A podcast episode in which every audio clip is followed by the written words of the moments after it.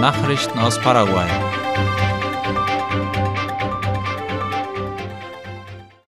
Die erste Ausgabe der Pantanalmesse in Philadelphia war ein Erfolg. So beschreibt es RSS. Am vergangenen Samstag, dem 11. Juni, fand die erste Ausgabe der Pantanalmesse im Sportzentrum des Viertels Amistad in Philadelphia statt. Auf der Messe präsentierten mehrere Hersteller aus der Region unter anderem verschiedene Kunsthandwerke, typische Gerichte, Obst- und Gemüseprodukte. Diese Initiative wurde im Rahmen von Leben im Pantanal gefördert, einem Projekt, das gemeinsam mit der Umweltorganisation WWF Paraguay und mit Unterstützung der Europäischen Union durchgeführt und von Pro Comunidades Indígenas organisiert wurde. Es wird erwartet, dass die Pantanalmesse auch in Zukunft stattfinden wird, da sie den verschiedenen Produzenten einen geeigneten Schauplatz für ihre Produkte und Kreationen bietet. Die Zahl der stationierten Covid-19-Patienten nimmt zu. Im jüngsten epidemiologischen Bericht der Gesundheitsüberwachung wird darauf hingewiesen, dass die Zahl der Covid-19-Patienten, die stationär behandelt werden müssen, steigt. Darüber informiert die Zeitung ABC Color. Dem Bericht zufolge werden momentan 28 Patienten stationär behandelt, während auf den landesweiten Intensivstationen fünf Betten pro Tag von Covid-Patienten belegt sind.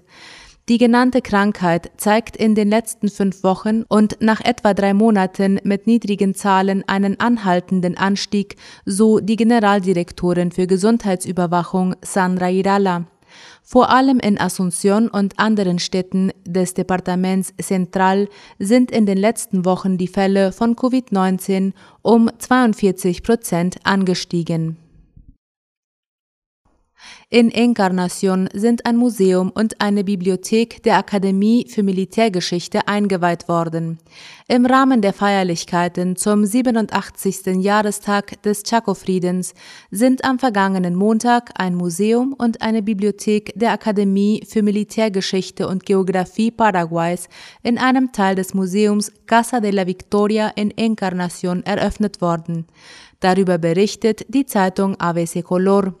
Das Museum steht Studenten und allgemein Interessierten während der Öffnungszeiten kostenlos zur Verfügung. Es beherbergt unter anderem hunderte von Büchern zur Militärgeschichte, von den Kriegsschauplätzen gerettete Waffen sowohl aus dem Dreibund als auch aus dem Chaco-Krieg, Fahnen, Banner, Instrumente, Werkzeuge, Waffen, Kanonenkugeln, Fotografien und Pläne. In dieser Woche findet in Paraguay der E-Commerce Day statt. Dieses ist eine der wichtigsten Veranstaltungen für digitale Unternehmen, wie die staatliche Nachrichtenagentur IP Paraguay schreibt. Der sogenannte E-Commerce Day Paraguay Blended Experience ist eine Fortbildungsveranstaltung mit dem Ziel, das Management der digitalen Medien für Unternehmen in Lateinamerika zu professionalisieren. Sie findet ab dem heutigen Mittwoch hierzulande statt. Das Event ist teilweise virtuell und es nehmen daran Vertreter aus 15 lateinamerikanischen Ländern teil, darunter Argentinien, Bolivien, Chile, Kolumbien, Costa Rica, Ecuador, El Salvador, Guatemala, Honduras, Mexiko, Panama, Paraguay, Peru, die Dominikanische Republik und Uruguay. Heute läuft die Frist zur Umstrukturierung von Aktiengesellschaften ab. Darüber berichtet das Nachrichtenportal OI. Unternehmen, deren Steuernummer der RUK mit den Ziffern 7, 8 oder 9 endet, müssen heute ihre Aktien von Inhaber auf Namensaktien umgewandelt haben. Für Aktiengesellschaften, deren Steuernummern mit einer anderen Ziffer endet, war die Frist schon vorher abgelaufen. Das Aktienrecht unterscheidet zwischen Inhaberaktien und Namensaktien. Bei Inhaberaktien ist der Besitzer gegenüber der Firmenleitung und den Behörden anonym. Bei Namensaktien ist der Besitzer der Aktie dagegen bekannt. In zahlreichen Ländern ist in den letzten Jahren das Aktienrecht dahingehend geändert worden, dass nur noch Namensaktien ausgegeben werden können. Damit erhoffen sich die Behörden eine effizientere Bekämpfung der Geldwäsche und der Terrorismusfinanzierung. In Paraguay wurde die Umstellung von Inhaber auf Namensaktien im Gesetz 5895 aus dem Jahr 2017 festgeschrieben. Firmen, die nicht mindestens 90 Prozent ihrer Aktien umgewandelt haben, müssen mit Strafen rechnen. In San Pedro wird in diesem Jahr das dritte nationale Treffen für Direktsaat stattfinden. Wie die Zeitung ABC Color informierte, wurde die Veranstaltung heute in Friesland vorgestellt. Das Treffen für Direktsaat wird von dem paraguayischen Verband für Direktsaat FEPASIDIAS veranstaltet und findet vom 3. bis 5. August in Friesland statt. Der Vorsitzende des FEPASIDIAS, Martin Cuvilla, stellte einige Themen vor, die auf dem Treffen behandelt werden sollen. In Vorträgen soll es um Direktsaatsysteme, Bekämpfung von Schädlingen und Krankheiten, Düngung und Wasseraufbereitung gehen. Wie der Ingenieur Alfred Fast erklärte, werden dort auch Daten über die Land- und Viehwirtschaft in Friesland präsentiert werden. Kampagne gegen die Verwendung illegalen Saatguts und Pestiziden. Der Gebrauch von illegalem Saatgut und Pestiziden verursacht bei vielen Landwirtschaftsunternehmen große Verluste. Das schreibt AVC Color. Die Zeitung informiert über eine Kampagne, die dem Verband für Pflanzenschutz CAFIF und dem Verband paraguayischer Pflanzenschützer PARFOV organisiert wird. Die Vorsitzende des CAFIF, Liz Rojas, sagte, in dieser Kampagne sollten die Produzenten darüber aufgeklärt werden, wie wichtig es ist, Mittel zu verwenden, die registriert und zugelassen sind, also legal auf dem Markt gehandelt werden. Oftmals seien die Landwirte dazu geneigt, beim Kauf von Pflanzenschutzmitteln auf den Preis anstatt auf die Qualität zu achten, so Rojas. Da sich bei billigeren Produkten oftmals auch die Qualität verschlechtert, könne es zu Verlusten kommen, sagte die KAFI-Vorsitzende. Um illegale Pflanzenschutzmittel zu identifizieren, sei es wichtig, auf die Versiegelung der Behälter zu achten und die Etiketten genau zu lesen. Außerdem solle man darauf achten, die Produkte nur von Geschäften zu kaufen, bei denen man notfalls auch Beschwerden einreichen kann, hieß es. Nachrichten aus aller Welt.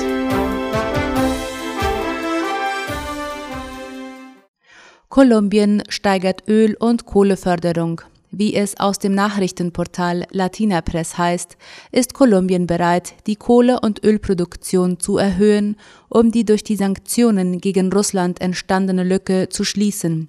Dies gab Bergbau- und Energieminister Diego Mesa am Montag bekannt. Nach seinen Worten hat das südamerikanische Land bereits die Kohleexporte nach Irland wieder aufgenommen. Irland hatte 2016 den Kauf kolumbianischer Kohle wegen Menschenrechtsbedenken eingestellt. Die Nachfrage nach Kohle ist so groß, dass sich Bergbauunternehmen Verträge für die nächsten 18 Monate sichern konnten, so der Minister. Seit dem Einmarsch der Russen in der Ukraine hat Kolumbien ebenfalls seine Kohleexporte in die Niederlande, nach Spanien und Kanada erhöht. Gasabkommen mit Israel und Ägypten.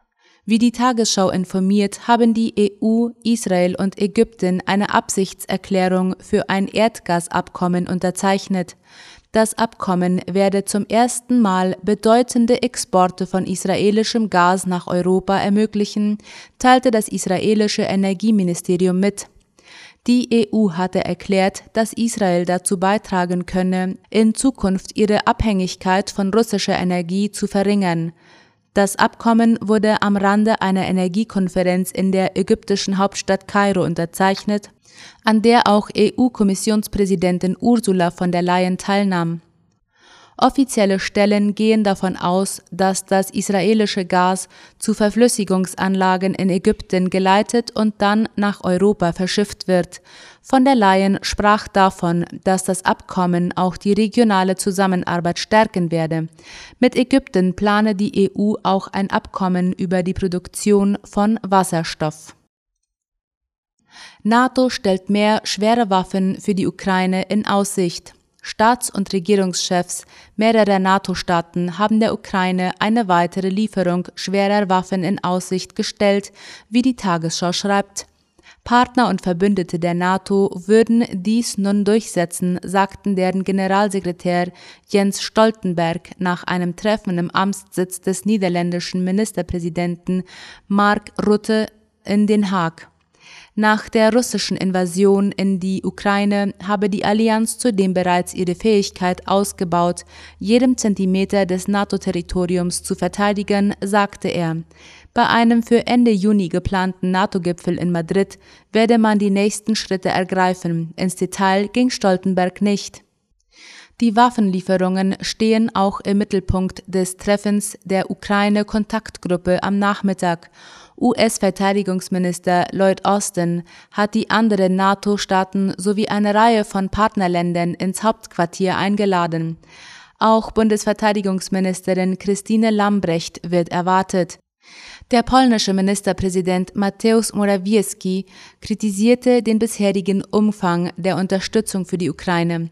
Man habe nicht genug getan, um die Ukraine zu verteidigen, um dem ukrainischen Volk zu helfen, seine Freiheit und Souveränität zu verteidigen, meinte er und wies darauf hin, dass die Ukraine nicht verlieren dürfe. Denn dann würde auch die Glaubwürdigkeit der Europäischen Union auf dem Spiel stehen, laut Morawiecki.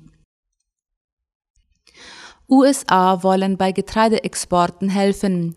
US-Präsident Joe Biden arbeitet mit europäischen Verbündeten eigenen Angaben zufolge an einer Lösung der Blockade von 20 Millionen Tonnen ukrainischem Getreide, das wegen Russlands Angriffskrieg an der Schwarzmeerküste festhängt.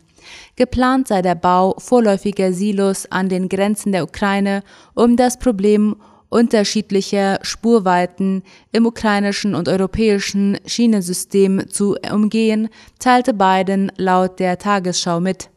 Die Ukraine habe eine andere Bahnspurenweite als in Europa. Deshalb werde man an den Grenzen der Ukraine temporäre Silos bauen, um das Getreide aus den Eisenbahnwaggons dort zu lagern und später dann nach Europa und weltweit zu verschiffen, so Biden. Bereits gestern hatte der ukrainische Landwirtschaftsminister einen weltweiten Weizenmangel wegen der russischen Invasion vorhergesagt. Es gehe um drei Weizenernten gleichzeitig. In der Ukraine könne die Ernte des vergangenen Jahres nicht exportiert werden, die gegenwärtige Ernte nicht eingefahren werden und die nächste nicht ausgesät werden, meinte der ukrainische Landwirtschaftsminister. Deutsche Bundeswehr kehrt zurück nach Bosnien-Herzegowina. Nach rund zehn Jahren soll die deutsche Bundeswehr wieder nach Bosnien-Herzegowina zurückkehren, wie der ORF meldet. Angesichts der aktuellen Spannungen in dem Land beschloss das Kabinett, dass sich Deutschland wieder an der EU-geführten Stabilisierungsmission Euphor Althea beteiligen wird. Diese Mission gibt es seit 2004. Deutsche Soldaten waren zuletzt 2012 dabei gewesen. Dem deutschen Bundeswehreinsatz muss der Bundestag noch zustimmen. Als Nachfolgemission der von der NATO geführten Stabilization Force in Bosnien-Herzegowina soll Althea dort für Sicherheit sorgen und die Einhaltung des Dayton-Abkommens von 1995 unterstützen. Im Oktober ist in dem Land eine Wahl geplant. Spanien und Chile unterzeichnen Luftverkehrsabkommen. Der spanische Ministerrat hat gestern ein Luftverkehrsabkommen mit der Republik Chile gebilligt, wie Latina Press schreibt. Das Abkommen legt flexible Grundsätze für die Regelung des Flugbetriebs zwischen den beiden Ländern fest, was zur Stärkung der Beziehungen im Bereich des gewerblichen Flugverkehrs beiträgt. Jede Partei kann so viele Luftfahrtunternehmen benennen, wie sie möchte, um die vereinbarten Dienste auf den festgelegten Strecken zu betreiben und sie durch ein anderes zuvor benanntes Luftfahrtunternehmen ersetzen.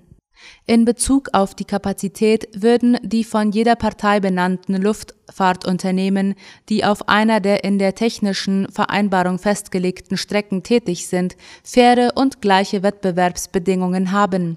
Was den Flugplan betrifft, so steht es den Luftfahrtbehörden beider Parteien frei, in der technischen Vereinbarung gemeinsam den Flugplan für die von den benannten Luftfahrtunternehmen beider Parteien zu bedienenden Strecken festzulegen und die Verkehrsrechte zu spezifizieren, mit denen die Strecken bedient werden können. EU leitet Verfahren gegen London ein. Im Streit um Brexit-Regeln für die britische Provinz Nordirland geht die EU gegen London vor, wie die Tagesschau schreibt. Damit reagierte die EU-Kommission auf ein zu Wochenbeginn vorgestelltes Gesetz, mit dem die britische Regierung eine gemeinsame Vereinbarung des sogenannten Nordirland-Protokoll untergraben könnte. Konkret geht es um drei rechtliche Verfahren. Zwei dieser Vertragsverletzungsverfahren werden neu eingeleitet, ein weiteres wieder aufgenommen. Diese können mit einem Verfahren vor dem Europäischen Gerichtshof und einer Geldstrafe für London enden. Trotz wiederholter Aufforderungen habe die britische Regierung es versäumt, das Protokoll umzusetzen, teilte die EU-Kommission mit. Dies sei ein klarer Verstoß gegen das Völkerrecht, so die EU. Das sei nicht akzeptabel, sagte der für die Verhandlungen zwischen London und Brüssel zuständige EU-Kommissar Maros Sefcovic. Nach dem Brexit war ein Streit darüber entbrannt, wie und wo Waren kontrolliert werden sollen, die aus Großbritannien nach Nordirland gebracht werden. Beide Seiten wollen eine Grenze auf der irischen Insel vermeiden, da befürchtet wird, dass dies in Gewalt enden könnte und den Nordirland-Konflikt wieder anheizen könnte. Das waren die Mittagsnachrichten am Mittwoch. Auf Wiederhören. Bye.